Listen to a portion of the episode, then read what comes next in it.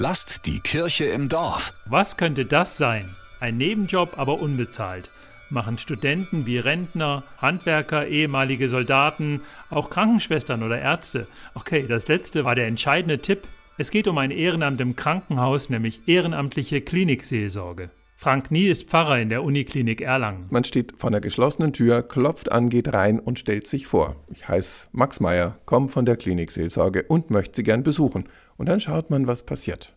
Da kann passieren, nee, mit Kirche habe ich nichts am Hut, auf Wiederschauen, das ist aber selten.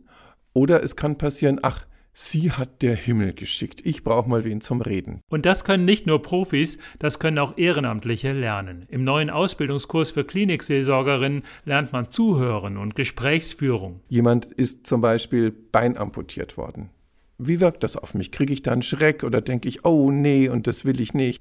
Aber das ist mein Thema. Und das gehört jetzt nicht in den Mittelpunkt, sondern das Thema des Patienten. Und der kann sagen, Mensch, das war ein Knochenkrebs und jetzt sind meine Chancen richtig gut, das war's wert. Eine Psychotherapeutin bringt einem bei, was man machen kann, wenn es schwierig wird.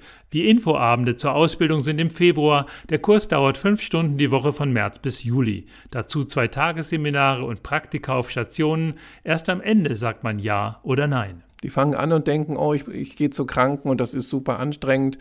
Und das ist eben nur ein Teil der Wahrheit. In Wirklichkeit sagen die Mensch, ich kriege auch so viel zurück, das ist so interessant, ich lerne spannende Menschen kennen und sind da sehr bewegt und sehr beglückt davon auch. Krankheitsbilder lernt man kaum als ehrenamtliche Klinikseelsorgerin. Man muss medizinisch nichts wissen außer den Hygienevorschriften. Es unterstützt einfach die Arbeit im Krankenhaus. Auf Station ist man erstmal auf sich gestellt. Das ist klar, dass man der einzige Seelsorger in der ganzen Gegend.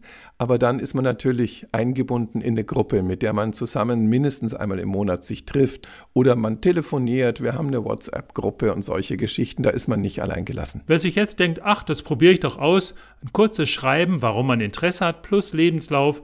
Die Kontaktdaten sind auf www.evangelische-klinikseelsorge-erlangen.de. Lasst die Kirche im Dorf. Immer freitags gibt's eine neue Folge. Abonniert uns gerne.